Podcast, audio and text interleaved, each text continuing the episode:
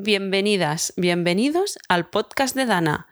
Hablamos de salud integral durante la matrescencia. Querida oyente, el universo Dana te abre sus puertas. Estamos aquí porque sabemos que vives un momento de transformación. La matrescencia está hecha de cambios imperceptibles, sutilezas, matices. Convertirse en madre es un proceso gradual, un giro que requiere esfuerzo para la adaptación, aceptación y muchísima energía. Tu mundo, tu cuerpo, tu esencia están en plena transformación y tú como madre, como futura madre, puedes vivir este momento de muchas formas, todas válidas. Pausarte, escucharte, informarte y darte cuenta de cuál es la tuya forman parte de un desarrollo sano del cambio que vives. Permítete este momento y permítenos formar parte de él si te apetece. Quédate para escuchar a Juan, especialista en salud mental comunitaria, psiquiatra y consultor. Hoy nos pondremos filosóficas, espirituales. Conversaremos con Juan sobre el desafío de construir nuestro bienestar y mantenerlo. Hoy tengo el placer de estar con Juan Segundo Clavijo, él ha sido médico convencional en la salud pública durante 15 años. En un momento dado, dio un giro a su trayectoria para tratar de encajar una imagen más completa, una visión integral e inclusiva de la mujer. Además, es miembro directivo de la iniciativa de contención emocional Aquí estoy, una red que trabaja para una salud mental sin fronteras, sin fronteras de ningún tipo. Se define como especialista en salud mental comunitaria. Juan, bienvenido al podcast de Dana. Hola, muchas gracias. Estoy muy contento de estar aquí.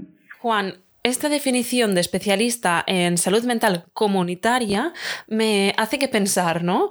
Porque la visión habitual que tenemos es que la salud mental es cosa mía, es cosa de una misma. Si yo estoy bien es porque es mi responsabilidad y, entre comillas, también es un poco mi culpa. Este es el mensaje que recibimos muchas veces. Pero tú, en cambio, nos estás diciendo que, que no, que lo podemos abordar desde una perspectiva sistémica. Sí, entre otras cosas es eso. El, la salud mental eh, es completamente multifactorial y también por eso debe ser abordada desde múltiples disciplinas, desde múltiples ángulos, ¿no? Y en forma integral siempre. Y yo siempre pienso, y lo digo, y se lo digo mucho a, las personas que acompaño, la salud mental es un imposible. ¿no? Esto parece eh, un... no, no, no, no, no, no, perdón, me trabé, pero esto a veces nos puede poner tristes, ¿no? O, defraudarnos, pero en realidad es una manera de comprenderlo que nos ayuda a armar un bienestar posible, ¿no? Yo digo que la salud mental es un imposible porque toda salud ocurre en rangos, ¿no? En, en, en rangos y equilibrios fluctuantes. Si, si miramos bien la naturaleza y sobre todo cuando vamos a nuestra salud más física, ¿no? vamos a encontrar rangos delimitados eh, de mínimos y máximos ¿no? que nos propone la medicina, sobre todo el discurso médico, como para, bueno, si estamos ahí adentro, si el valor es normal, eh, estamos dentro de la salud. ¿no? Y a veces, para muchas cosas, eso nos ayuda un montón, ¿no? para eh, medir nuestra presión arterial, esos valores, esas delimitaciones, nos ayudan mucho, sin embargo sabemos que es siempre fluctuante y que depende del contexto, la presión puede estar más alta y eso no es no saludable, ¿sí? Hay que adecuarlo al contexto. Cuando vamos hacia la salud mental, cuando miramos lo que tiene que ver con lo mental, con lo psicoemocional, esos rangos son mucho más difusos, esos rangos son mucho más imprecisos y la variabilidad entre las personas es mucho mayor. En ese sentido es que yo digo, la salud mental es un imposible, ¿no? Nadie nos puede decir cuál es el rango, cuál es desde dónde hasta dónde, eso es muy difícil de delimitar. Por eso si aceptamos que esto es así, ¿no? Si aceptamos que es con menos orientación y más con un camino personal de, construcción o de descubrimiento, vamos a alcanzar una salud mental suficiente, posible, real, auténtica, ¿no? Y esa es la, y esa es la tarea que, yo me propongo acompañar y que en mí mismo y en otros, ¿no? Y esa es la tarea que nunca es solos. Vos decías muy bien, a veces está este mensaje, ¿no? Como que todo depende de mí, pero el contexto, así como yo les decía, para otras cuestiones de salud, el contexto es importante, bueno, en la salud mental o psicoemocional, esto es sumamente importante y entonces intervenir ahí o aceptar lo que ahí ocurre es parte importante de nuestra salud mental. ¿Qué, porque, ¿Qué elementos podemos incluir? ¿Qué, ¿Qué, habría dentro de este bienestar? ¿Qué habría allí uh, como fluctuando? Bien, o sea, principalmente es cómo yo leo, interpreto, concibo y me relaciono con ese entorno, pero nuestra relación es principalmente, bueno, con, como si fuera en capas concéntricas, con nuestros vínculos más estrechos, ¿no? vínculos interpersonales, las personas de mi familia, mis amigos, mis compañeros de trabajo, mi, eh, digamos, mis vecinos, ¿no? Eh, con los que interactuamos y con los que junto a ellos armamos un clima, ¿no? Somos parte del clima en el que vivimos. A veces somos, a veces padecemos ese clima, a veces somos facilitadores de un mejor clima, pero eso hace mucho a nuestro bienestar. Y por supuesto nuestro vínculo con la sociedad, con las instituciones, con eh, desde nuestro trabajo, donde generalmente pasamos gran parte del día, eh, mi relación con, con, en el caso de la, en el caso de la maternidad, ¿no? De quienes me acompañan en este camino, eh, qué profesionales, qué instituciones, con qué mirada, con qué lugar me dan, ¿no? qué posibilidades tengo. Son todas variables sumamente importantes para lo que después construimos como bienestar. Y la sensación de bienestar es siempre subjetiva, es nuestra, ¿no? porque aún, aún en un muy mal contexto, aún en la presencia de enfermedad física, uno puede tener bienestar y en ese sentido es una realidad subjetiva, eh, pero es siempre una tarea de intercambio con el ambiente, ¿no? Es siempre un, una construcción que necesita del ambiente y que se sostiene en el ambiente como, como una atención creadora, ¿no? De ida y de vuelta. Eh, desde tu perspectiva de la salud, en la cual integras tanto la parte espiritual como, mm, como la física, emocional también y psíquica, ¿cómo puede, cómo lo ves tú, eh, cómo puede hacernos preguntas, cómo puede el hecho de hacernos preguntas, es decir, la filosofía, ayudarnos a estar bien? Bien, yo creo que el, el bienestar es sin duda una, como venimos diciendo, una construcción original, auténtica de una persona en un contexto dado, ¿no? Y en ese sentido es más que una, es más que una respuesta a el, el impulso de mis deseos o de mis necesidades. Es también eso, ¿no? Es una respuesta a mis necesidades, es una respuesta a mis deseos, es una respuesta a, a la interacción de lo que me propone el ambiente, el contexto, a mis posibilidades, pero también es en sí una tarea, una tarea interior, ¿no? Más que... Eh, por eso siempre el, bienestar lo encontramos adentro de nosotros mismos, ¿no? Porque es el resultado de una tarea interior, que tiene mucho de respuesta, ¿sí? Pero que tiene algo también, o conviene que tenga algo también como de proactividad, ¿no? De no solo responder, sino también eh, planear, eh, buscar, Em, diseñar ¿no? y ejecutar estrategias con la intuición de lo que necesito, lo que me conviene, pero sobre todo de cuál es mi propósito. ¿no? Un bienestar va a estar en función de parámetros de rangos, como decíamos en el comienzo, ¿no? de rangos saludables, de parámetros medibles, de cosas que estén o de cosas, de cosas buenas que estén o de cosas no tan buenas que no estén, pero también va a estar en función de mi realización, de mi propósito, ¿no? de mis logros, de mis metas, y en ese sentido se vuelve una tarea de más proactividad, ¿no? No solamente de responder, sino de, eh, de intervenir en mí mismo, en el ambiente. Y ese intervenir, yo diría, no es solamente acción, eh, no es tarea en el sentido del hacer solamente, sino muchas veces, y a veces mucho más difícil, es la tarea de aceptar, ¿no?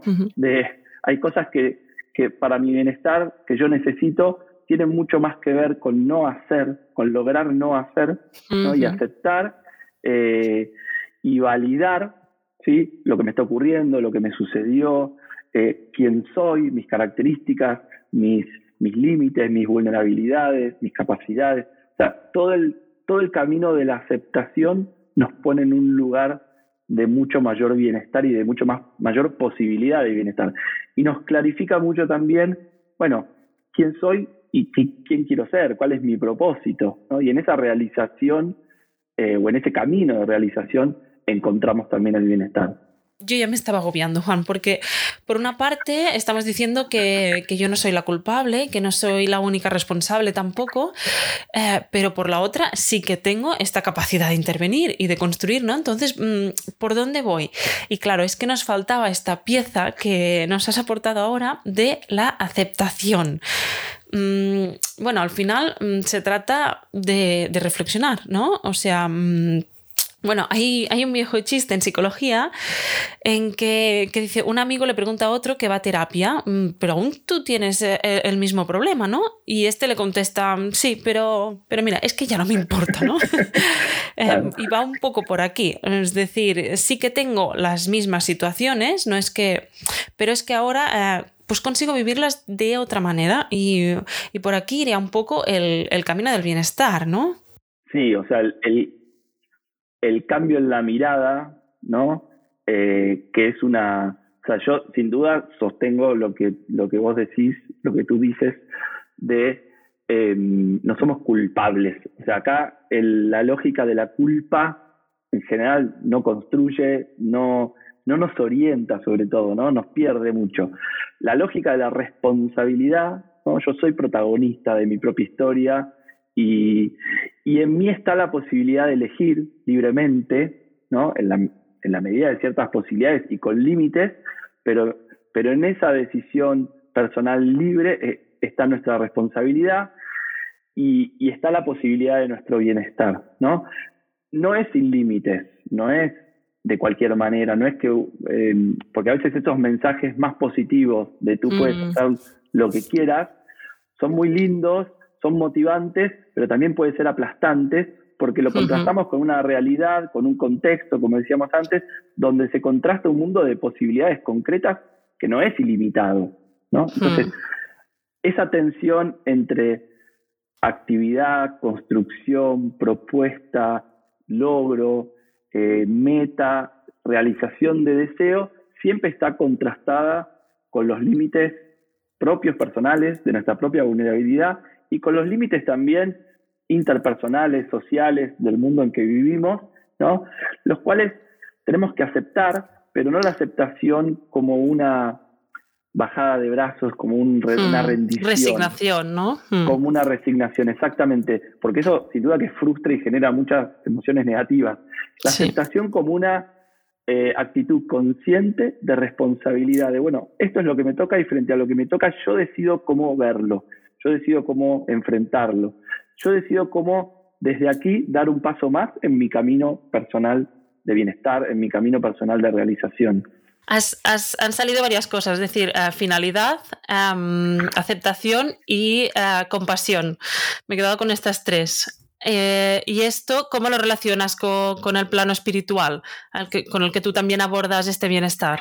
Bien, yo concibo el plano espiritual de la persona como un, una tendencia natural que, existió en, en, los hombres de todas las culturas a trascender, ¿no? a, vernos como, como más allá de nosotros mismos y como decíamos antes, a vernos en unidad con los otros y a vernos en unidad con la naturaleza, con el mundo. ¿no? El, el plano espiritual, creo yo, tiene que ver con esa libertad ¿no? que tenemos de decidir, de decidir qué queremos, quiénes somos, hacia dónde vamos, y con la responsabilidad que conlleva cada decisión. ¿no? Cada vez que decidimos, bueno, somos responsables de, las consecuencias de lo que decidimos. Y en la medida en que, en que tenemos un propósito, en que entendemos cuál es nuestra misión, a veces, a veces son eh, aventuras o proezas las que, las que creemos eh, a las cuales nos creemos llamados o convocados, a veces simplemente es un delimitar quién quiero ser, es cómo quiero estar aquí, cómo quiero vivir, ¿no? Eh, esas preguntas son las preguntas eh, como de nuestra tendencia espiritual, a las cuales si vamos pudiendo responder bueno, vamos como alimentando ese, esa dimensión natural del hombre que le llamamos espiritualidad, que muchas veces se traduce en ideas, creencias, ¿no? En creencias sobre eh, cómo es el mundo, cómo, eh, cómo se formó, hacia dónde va, o creencias sobre la vida, la muerte, eh, la, posibilidad de un Dios o un creador.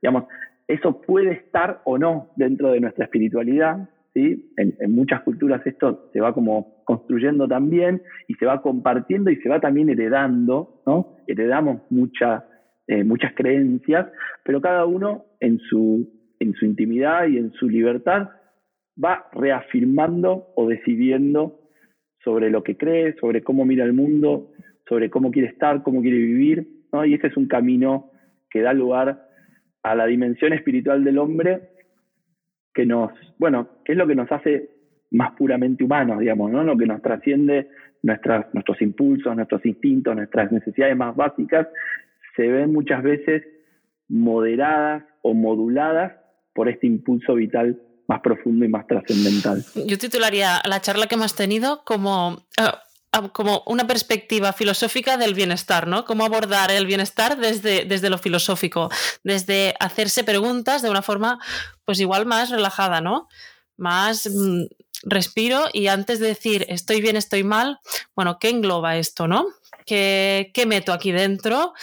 Antes de ser tajante y hacer un sí, estoy bien o un no, estoy mal cerrado, sino abrirlo un poco, ¿no? Sería un poco esto. Y bueno, con esto.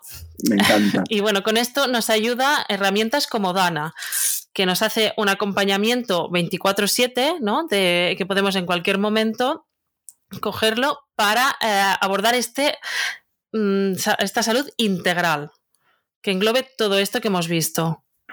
Eh, sí, sin duda Dana se propone eh, un acompañar, ¿no? Un acompañar integral y por eso vemos dentro de Dana una multiplicidad enorme de, perspectivas, de colaboraciones, de, distintas disciplinas, de, distintos estilos, de distintos tonos, ¿no?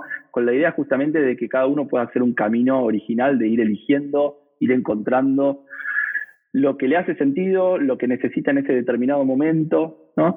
Y, Dana se propone, creo yo, eh, un acompañar empático y empoderador, ¿no? justamente como concebimos el bienestar como una tarea interior libre y responsable de cada uno, es que lo, mejor que podemos hacer para ofrecer un bienestar es acompañar empáticamente, ¿no? Eh, dando lugar a muchas cosas, dando lugar a muchas posibilidades y permitiendo o facilitando procesos personales, procesos personales de decisión, también de información, de conocimiento, también de prácticas o de hábitos que, vamos descubriendo hacen a nuestro bienestar. Y por eso es una propuesta, bueno, muy renovadora, muy, eh, muy convocante desde, desde todo lo que propone, pero a mí lo que me encanta y, donde, donde también me quiero sumar a aportar es en desde dónde está parado. Si Dana no te viene a decir lo que vos necesitas, Dana te viene a preguntar y acompañar. Y eso me parece que es una herramienta muy poderosa. Creo que lo hemos visto un poco todo hoy. Eh, yo no soy la culpable ¿no? de mi bienestar. Eh, sí, sí puedo tomar las riendas de esta responsabilidad, pero además hemos visto cómo el entorno eh, de alguna manera tiene que acompañar a, que yo esté bien, porque si no es, pues es muy difícil. Y luego hemos visto cómo abrirnos a, más posibilidades y qué herramientas tenemos para eh, crecer, al fin y al cabo, para crecer en este camino, para ir andando este camino, podríamos decir.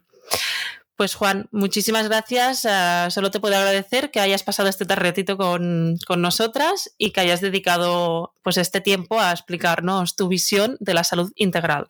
Muchísimas gracias, un placer. Con esta charla hemos querido despertar en ti el desafío de construir tu propio bienestar, tomar las riendas, si no lo has hecho aún, de tu salud emocional. Como ha explicado Juan, la salud es comunitaria nosotras estamos aquí para formar parte de tu comunidad. Conecta con Dana en Instagram o descárgate la app para conectar con tu propio proceso de convertirte en madre.